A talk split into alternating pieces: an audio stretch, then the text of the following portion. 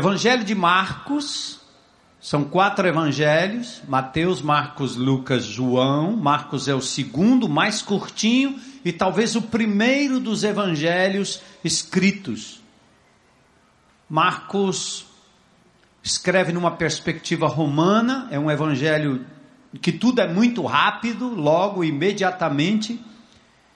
E aqui nós temos a partir do verso 17 do capítulo 10 uma narrativa já bem conhecida.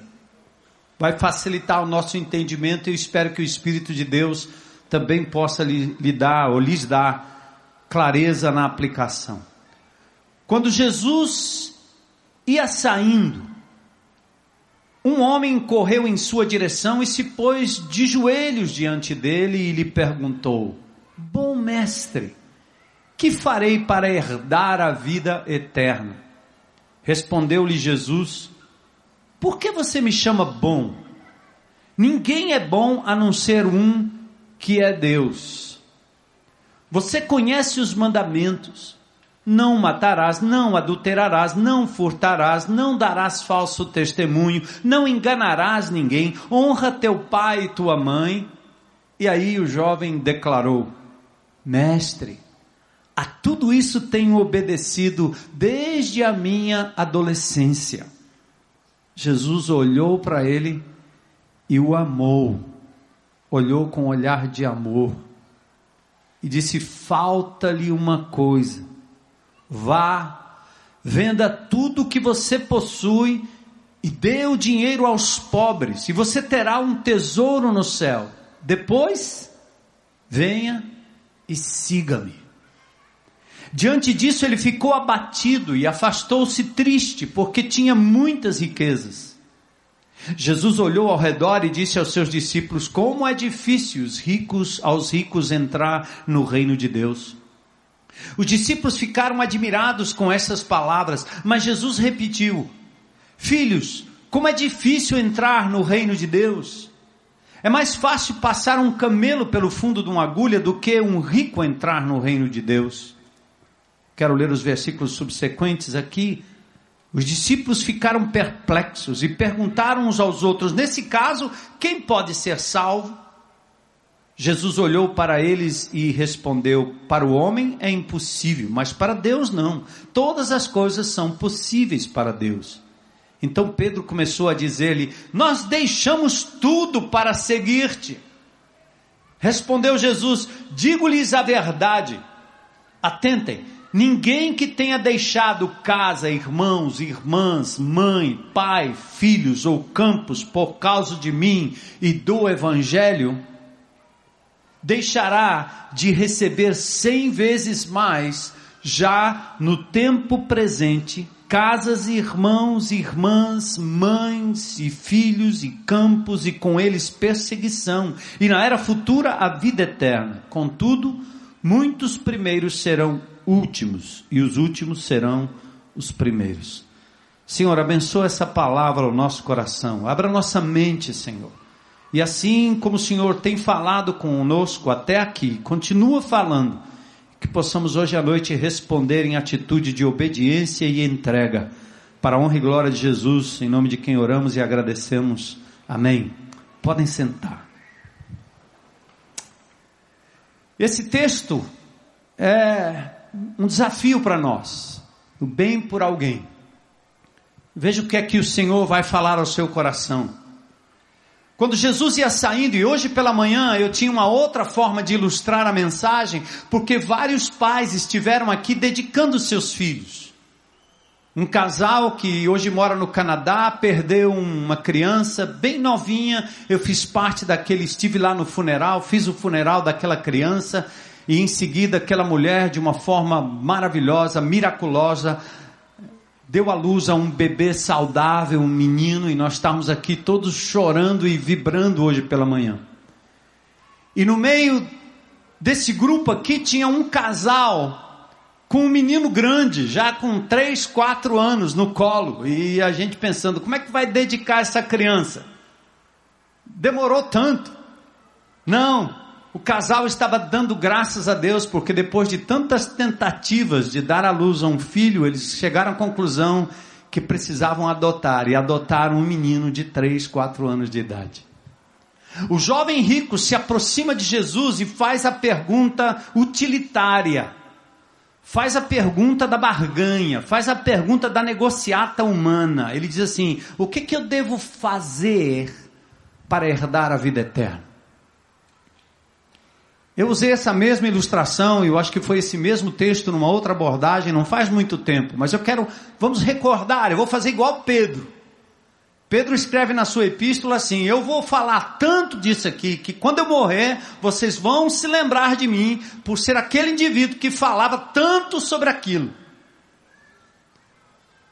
Então, aquele homem, aquele jovem se aproxima de Jesus como nós nos acostumamos a aproximarmos de Jesus. O que, que, eu devo fazer para herdar a vida eterna? Me lembro do pastor Alcimor, que antigamente era, era é, ator de uma peça, e ele entrava no céu com uma maleta cheia de dinheiro. E ele, na negociação, ele queria saber quanto é que ele tinha que pagar para entrar ali naquele lugar, porque ele queria pagar. Quero pagar. Quanto custa? Eu já disse a vocês e volto a repetir: a religião, os evangélicos, nós, líderes, me incluo nisso porque eu tenho que me vigiar todo o tempo. Nós usamos essa, essa, esse instrumento de troca, levando vocês acharem que se vocês orarem bem muito, lerem a Bíblia bem muito, fizerem muita vigília, se vocês orarem bem muito e na igreja e doarem bem muito, Deus vai recompensar.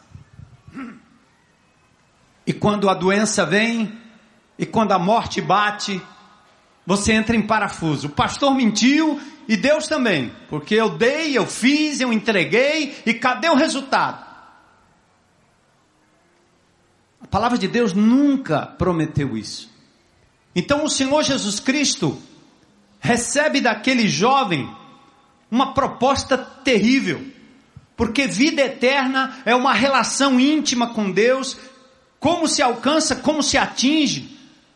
Ora, não é por mérito, Aquele menino Rian não fez nada para ser adotado por aquela família. Eles não fizeram nenhum tipo de observação. Esse menino poderia ter uma doença terrível. Ele pode estar incubando ali um problema que vai surgir nos próximos anos. Quem sabe que temperamento tem essa criança? Que genética o acompanha? Os pais simplesmente decidiram adotar, assim como Deus fez comigo, assim como Deus fez com você. Portanto, não há nada que você possa fazer para herdar a vida eterna. Se o assunto é vida eterna e se o que se busca é uma herança, não existe mérito nisso. Apenas a relação de filho, seja natural ou seja adotivo. Em Cristo, o legítimo Filho único, herdeiro de todas as coisas, Deus nos adotou Entendam, igreja, sem mérito, sem merecimento, sem qualquer coisa que pudéssemos ser ou fazer, nós nos tornamos co-herdeiro com Cristo, o legítimo Filho de Deus.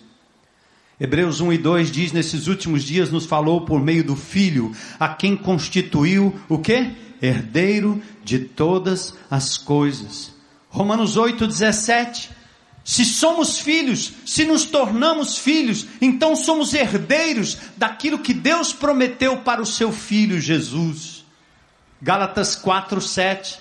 Assim você já não é mais escravo, você é filho, você é filha, e por ser filho e por ser filha, Deus também tornou você herdeira, herdeiro de Deus.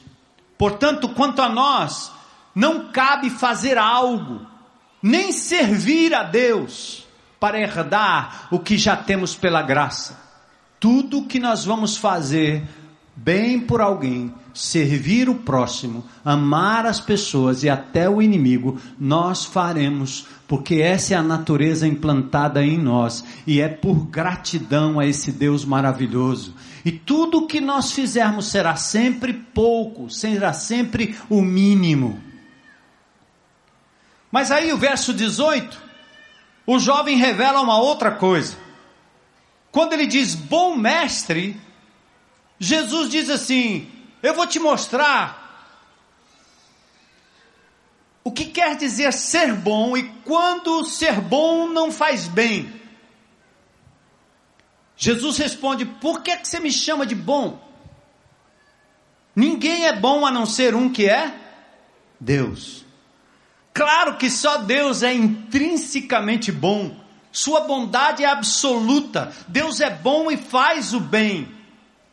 Deus não criou o mal, porque mal não é coisa para ser criada, mal é um relacionamento. Quando o seu pai diz, não mexa, se você mexer, fica de castigo, isso é mal. O mandamento não é mal. A exigência não é má. Deus não está querendo, o pai não está querendo o mal de um filho que diz: não mexa na tomada, não enfie o, o grampo aí. Mas a partir do momento que o mandamento é dado, a criança tem consciência do mal. Entendeu, classe? Quando a tomada está lá, não tem bem nem mal, tanto faz, tudo é certo. Aí a criança pega o grampo, como eu, quando era menino, andava fazendo experiência para matar calango de choque. Calango não, que lá não tinha em São Paulo, era lagartixa. Pobre das lagartixas. Eu tinha um laboratório lá embaixo. Meu pai tinha que correr lá para apagar os incêndios que eu fazia. Ai, meu Deus. Mas enquanto o mandamento não chega, não tem mal. Mas quando o mandamento vem, aí o mal passa a existir. Que é mal? É infringir o o que é mal é infringir o mandamento. Quando passa a ser proibido, aí o mal passa a existir. Então Deus não é mal e ele não cria o mal. O mal é quebra de relacionamento, o mal é desobediência das leis de Deus e por isso o Pará está sendo devastado na sua floresta sob a conivência de órgãos públicos, sobre a conivência de poderosos, e por isso nós teremos problemas e estamos tendo problemas com o nosso clima. E Deus diz não, a lei diz não, mas aí o homem não só é, se torna consciente do mal, como ele pratica o mal, e aí não adianta você reclamar com Deus. Então o jovem diz: Aliás, Jesus diz: Por que, que você me chama bom? O Senhor é bom. Rendei graças ao Senhor porque Ele é bom. Ali diz: Deem graças ao Senhor porque Ele é bom. Seu amor dura para sempre. Salmo 119, 68. Tu és bom. E o que fazes é bom. Tu fazes o bem. Ensina-me os teus decretos. Então agora questão de caráter. Ser bom não é tão difícil. E aqui eu chamo atenção para você, meu irmão, crente em Cristo Jesus. Nós, evangélicos, nos achamos bons. Nós, hoje uma senhora hoje de manhã disse: "Eu sou católica apostólica romana". Eu disse para ela: "Eu sou católico apostólico não romano". Eu ganhei o coração dela só pela metade. Ela disse: crente tem raiva de Maria. Eu disse: eu não tenho. Ela disse: Maria primeiro, não, Jesus primeiro e Maria atrás. Eu disse: pois é, Jesus primeiro, Maria atrás e nós com ela. Mas quem é o Salvador? Quem morreu na cruz? Quem ressuscitou? Aí ela disse: Maria. Eu disse: parabéns, minha irmã em Cristo Jesus. Oh, perdão, eu falei Maria? Jesus, o bispo está se traindo aqui, né? Depois de tantos anos. Quem morreu na cruz? Quem ressuscitou? Ela disse Jesus. Então, amém, minha irmã em Cristo. E Maria está lá. A gente vai se encontrar com ela. Glória a Deus, né? Então a ideia aqui é que nós, como brasileiros, como religiosos, nos achamos bom. O jovem rico, quando ele chama Jesus de bom mestre, e Jesus em seguida fala para ele assim: Você conhece os mandamentos? Não matarás, não furtarás, tarará. Ele diz assim: Claro que eu conheço. Aliás, eu tenho obedecido desde pequeno. Então o que, que ele estava fazendo? Ele se aproxima de Jesus, chama Jesus de bom e diz assim: Você é do meu time, porque olha como eu sou bom. E, e óbvio que se eu perguntasse para você agora, você, alguém matou alguém hoje? Não, então você se acha bom. Alguém meteu a mão em alguma coisa hoje? Não. Então você se acha uma pessoa boa, não é não? Então, por que você se acha bom? Você está no time aí com Jesus. Só que o Senhor Jesus agora ele aprofunda essa questão. A religião, ela dá mandamentos, mandamentos superficiais, mandamentos até clássicos, e nós nos enquadramos nele. Por exemplo, eu acreditava, minha mãe acreditava, meu pai acreditava que se ele cumprisse os dez mandamentos, ele teria direito a entrar no céu. Jesus, de uma forma tão maravilhosa, tão perspicaz, tão inteligente, ele vai no Novo Testamento e ele, ele aprofunda a lei. Aí ele diz assim: Ouviste o que foi dito? Não matarás. Eu, porém, vos digo: quem no seu coração intentar o mal contra alguém no trânsito, em casa, Desses políticos corruptos. Eu estava lá agora há pouco na Praça Portugal, misericórdia, né? Eu tinha um cartaz lá que dizia assim: lá no, na Arábia Saudita, quando o indivíduo rouba, ele é amputado. Aqui ele vira deputado. Cruel, né? Não? Mas quando a gente está com um cartaz daquele, a gente está dizendo assim: eles roubam, a gente não. E Jesus está dizendo: olha, quando lá no seu coração você se apropria de algo que não lhe pertence, você já roubou. Quando você no seu coração intenta ou malicia contra uma outra mulher um outro homem, você já adulterou. Quando você no seu coração intenta o mal contra alguém, você já matou. Agora você só faz isso diante de Deus, porque diante dos homens você aparenta ser bom. E nós, como crentes em Cristo Jesus, então, nós nos achamos o máximo de bondade. Vamos à igreja, oramos bem muito, damos, contribuímos, estamos lá e tal. Aí Jesus então aprofunda um pouco a questão do bem. Jesus olha para ele e aqui, amados, que coisa linda, né? Jesus não censura em primeira mão. Ele tem uma forma de aproximar que é uma forma amorosa. É, o texto faz questão de dizer que a despeito do estado daquele jovem, Jesus o ama. Ao jovem, a cada um de nós, Jesus olha com amor, olhar de amor, olhar de compaixão, olhar de quem ama, e ele espera mais do que uma obediência passiva. Jesus está dizendo: não vale só ser bom, você tem que aprender a fazer o bem.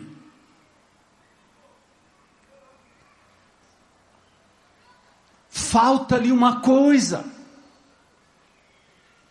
Você que é crente há tanto tempo, que conhece a verdade, que se acha tão bom, às vezes até impecável, que não tem tropeçado tanto, você não é um bandido, você não é um desgraçado, você não é nada disso, e você se acha bom, se acha bom, Jesus está dizendo: falta-lhe uma coisa. Em sintonia com Tiago, né? Ou Tiago em sintonia com Jesus. Pensem nisso. Quem sabe que deve fazer o bem e não o faz, comete pecado. Tem o texto aí? Tiago 4,17. Quem sabe fazer o bem e não faz, comete pecado. Está vendo aí? Pensem nisso, pois. Quem sabe que deve fazer o bem e não? Bora, classe. Quem sabe que deve fazer o bem e não faz, comete o quê? Pecado. Na nossa concepção, normalmente, pecado é quando você faz o mal. Jesus está dizendo: pecado não é só quando você faz a coisa errada, é quando você deixa de fazer o que é certo. Ele te tira de uma posição passiva, piega, religiosa, espiritualidade barata.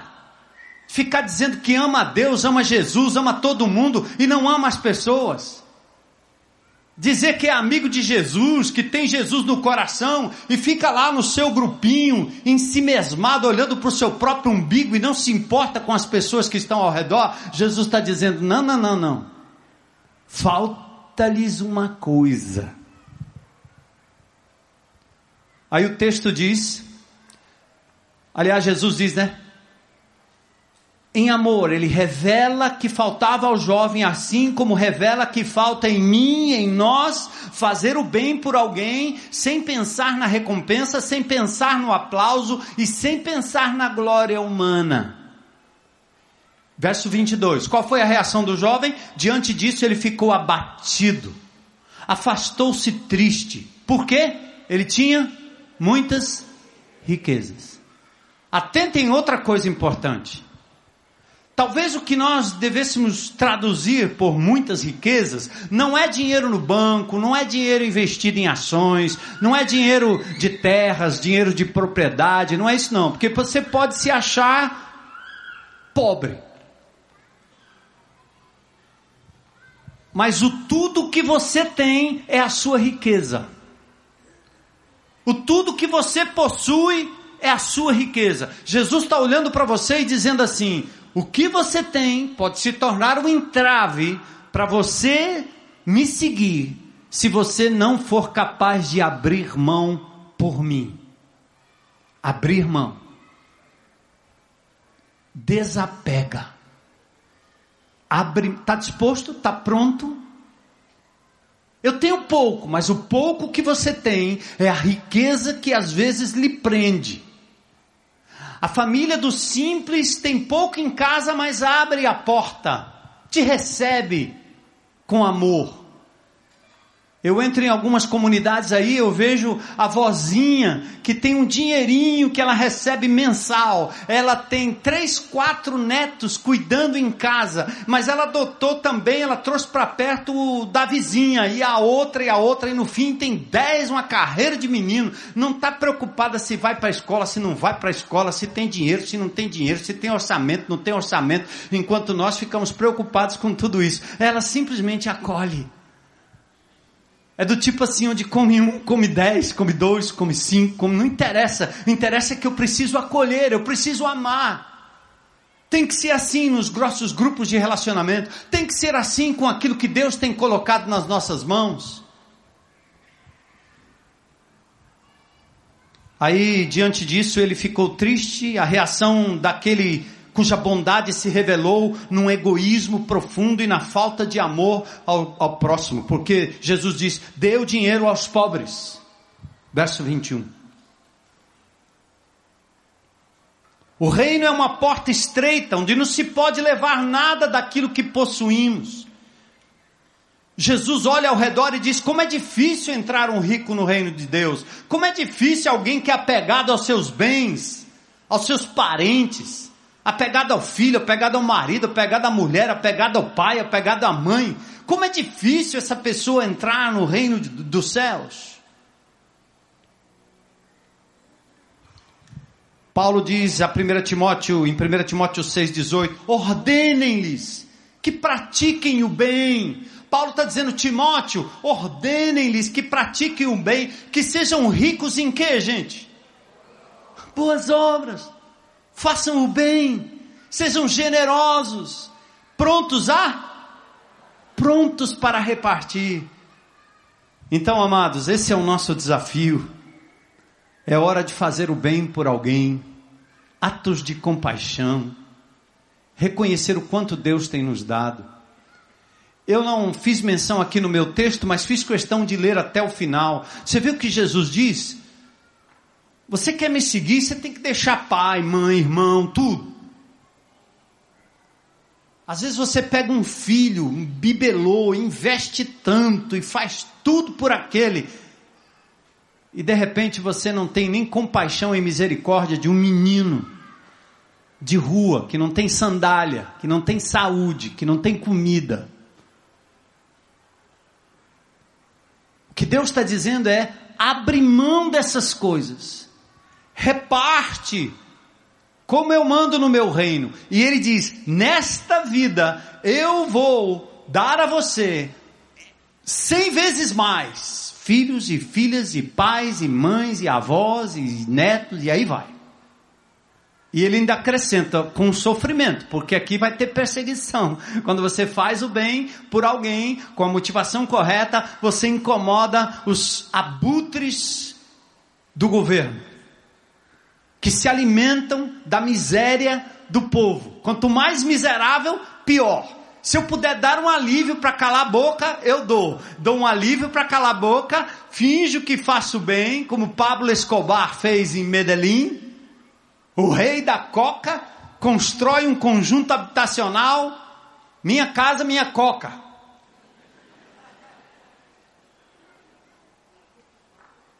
Lá na Colômbia tem família que tem a foto do Pablo Escobar e eles rezam por Pablo Escobar todo dia. Acredita? O maior traficante da história fazia o bem a fim de manter o povo refém, enquanto ele roubava milhares, enquanto ele tirava a vida de milhares, enquanto ele espalhava a morte pelo mundo inteiro. Porque ele não sabia o que era ser bom, quanto Jesus o é, e não tinha natureza divina.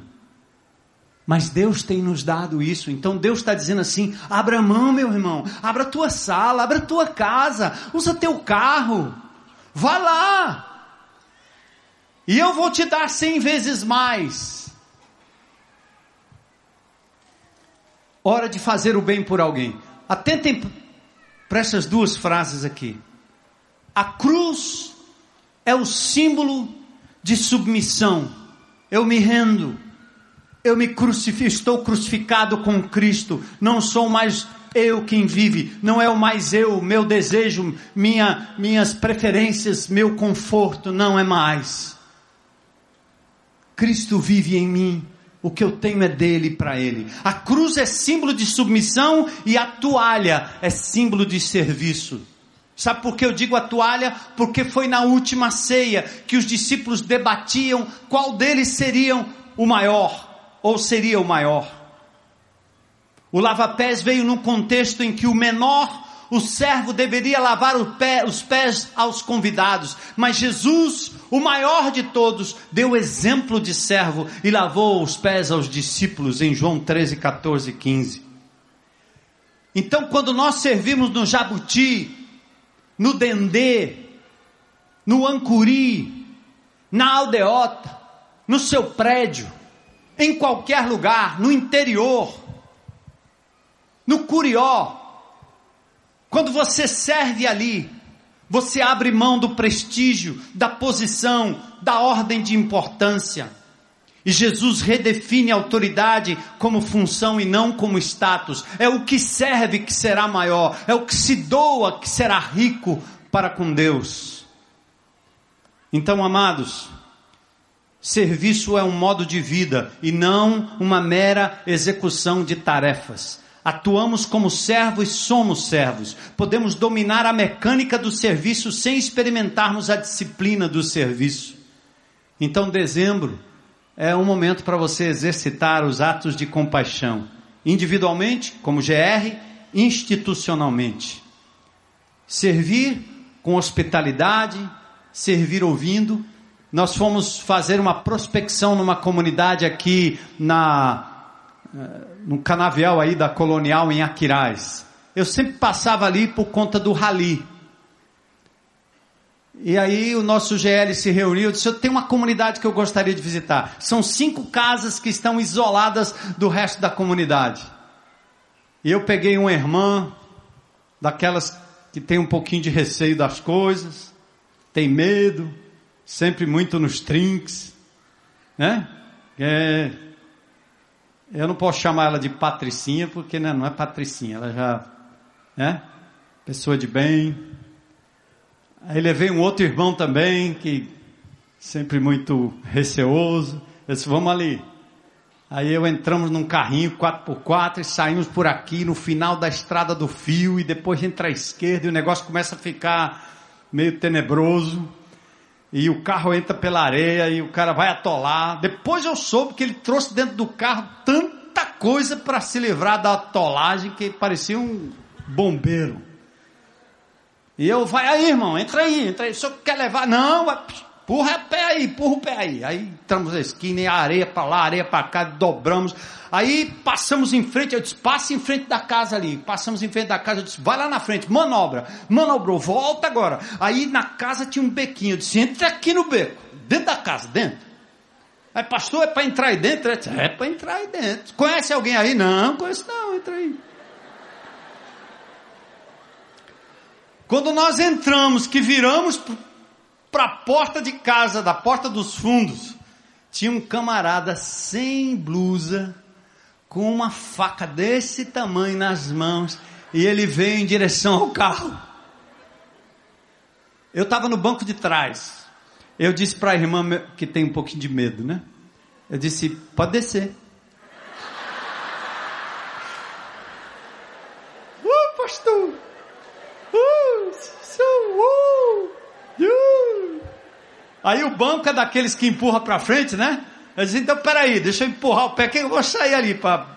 Eu olhando assim de longe, eu disse, Senhor, ele vai, ele vai me cortar em fatia. Mas eu vou lá em nome de Jesus, é o jeito. Vamos lá.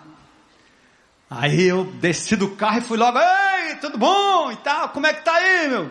Tranquilo aí? Ele disse, o que é que o senhor quer? Eu disse, não. A mesmo aqui só para papiar, só para visitar vocês aqui, né? Gente, quando eu sentei com aquele rapaz, eu dei um abraço nele quando a gente sentou. Era um menino, um jovem, certo? Recém-casado, que trabalha à noite numa confecção, pintando fazenda lá, ou fazenda não é, é roupa, né? Pintando tecido. Durante o dia trabalha numa hortinha, sustenta a sua família, um menino honesto, um menino precioso e começou a contar a história dele. Aí eu fui, aí a gente relaxou e ficamos todos bem, sem problema. O cara baixou a faca porque ele estava cortando uns negócios lá para para é, é, embrulhar a verdura, né?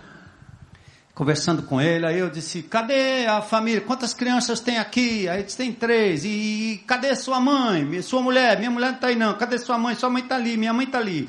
Aí fomos entrando. E quando viu só aquela mulher na frente da televisão, parada assim, cochilando, dormindo. Aí eu disse, ela assiste televisão desse jeito aí, é?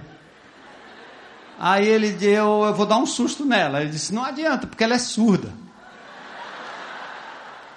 Mas ela é totalmente surda. Eu disse, não, aí eu, aí eu dei um susto nela com um abraço. Eu dei um abraço nela. Dona Vera. Ela olhou para mim e a gente deu um abraço, disse, Dona Vera, eu quero água, que é água. Quando você vai num lugar desse aí, um lugar desse assim, bem precário, sabe o que, que você faz? Tome água e tome café, é melhor do que Coca-Cola. Tome, peça. Eu quero água nesse copinho bem geladinho aqui. Ela abriu, eu comecei a gritar com ela, claro, né? Mas ela tem uma deficiência auditiva por um erro médico. E não tem recebido atenção médica há anos. E nós conhecemos ali a dona Vera. Ela se voltou para nós e disse assim: O senhor não acredita. Ontem, contou para nós. Ontem eu estava aqui em frente à televisão, na madrugada, e eu botei, foi uma água aqui, que o homem mandou botar uma água, e eu orei a Deus para me mandar aqui gente que fosse enviada por Ele para me ajudar. Uh! Dona Vera, depois conhecemos a mãe, a vovó, que estava no birro lá fazendo aquele negócio que vende lá para o pessoal da prainha, com problema de, né? Problema nas pernas. E nós chegamos lá e eu tomei a água e a água era boa. E comida tinha, porque tinha galinha e frango ali para todo canto, para todo lado. Então não é comida, eu não vou levar a cesta básica. Mas nós vamos mobilizar os médicos, vamos mobilizar pessoas para que a gente possa dar a ela um, um alento, né? Uma, bem por alguém Porque Jesus mandou a gente lá, percebe? Ele tocou, a mulher orou lá, nem convertida é, e Deus respondeu a oração e nos enviou até lá. E aquilo que a gente pensa que é ruim, que é mal, na verdade, são homens e mulheres esperando pelo amor de Deus, e nós acabamos sendo edificados quando a gente faz o bem por alguém. Ganhamos uma família. Eu disse para eles: vou voltar aqui no dia 18, depois daquele batismo. Tinha um camarada mal encarado lá limpando o negócio. Quando eu ia saindo, ele levantou a cara assim e disse: Até o dia 18, né? Rapaz. Oh, maravilha. Aí eu peguei, foi uma pedra, um pedaço de tijolo. Cheguei na parede lá, marquei. Vou marcar o dia aqui. 18. Estaremos aqui para a glória de Deus. Abra sua vida, abra sua casa. Não queira ser somente bom, bom é o Senhor. Mas faça o bem por alguém, como resultado do amor que nós temos ao Deus que é bom, infinitamente bom e tem cuidado de nós mesmo no meio da crise. Então glorifique o nome do Senhor e o pouco que você tem, reparta para a glória de Deus. Abra sua casa, faça parte de um GR, abra um GR, comece um novo, comece do zero, mas não fique onde está. Deixa Jesus te usar para honra e glória do nome dele. Amém? Vamos orar, vamos responder. Você aí, diga ao Senhor: Eis-me aqui, estou pronto, eu quero, Senhor, me usa. Minha vida dou, minha vida dou. Está aqui, nós cantamos isso hoje. Minha vida dou, glória a Deus. Então, responde aí você em oração, diga: Senhor, é o que eu quero para mim. Quero te servir, quero te seguir, quero ser sal, quero ser luz nessa sociedade. Não deixe o ódio tomar conta do meu coração. Que eu ame o pecador e odeie o pecado, apenas o pecado me dá, me dá voz para falar. Me ajuda, Senhor, a ser vez e ser a voz daqueles que não têm voz. Glórias ao teu nome, Jesus, por essa igreja, pelos remanescentes que se levantam aqui para transformar essa cidade para a honra e glória de Jesus. Enquanto nós oramos, eu quero perguntar se tem alguém aqui hoje à noite que gostaria de entregar a sua vida a Jesus para que ele pudesse te transformar, não apenas numa pessoa boa, mas numa pessoa capaz de fazer o bem. Glória a Deus! Levanta sua mão aí, eu não estou vendo daqui, mas vocês estão. Aleluia! Hoje você entrega sua vida a Jesus que morreu por você, que lhe deu salvação eterna. Glória a Deus! Não basta ser bom ou parecer bom, Jesus fez o bem e ele te adotou na família dele, te adota hoje para a glória de Jesus. Receba a herança de Jesus, salvação, perdão de pecados, vida eterna. O Senhor há de transformar a sua vida como transformou a vida daqueles que aqui testemunharam. Glória a Deus. Vamos ficar em pé, irmãos. E você que entregou sua vida a Jesus, ou que ainda quer entregar hoje à noite, sai do seu lugar, vem aqui à frente. Tem pessoas que vão orar com vocês. Nós os recebemos na família de Deus hoje à noite, adotados, habitados pelo Espírito Santo de Deus. Gente, vamos sair por aí, glorificando o nome daquele que é bom, mas fazendo bem por alguém. Fora daqui desse reduto, lá fora onde o Senhor está com a gente nos guiando, nos orientando. Glória a Deus. Continue orando pela nossa nação. Venha à frente, você que entregou sua vida a Jesus, venha. Vamos celebrar juntos ao Senhor. Aleluia.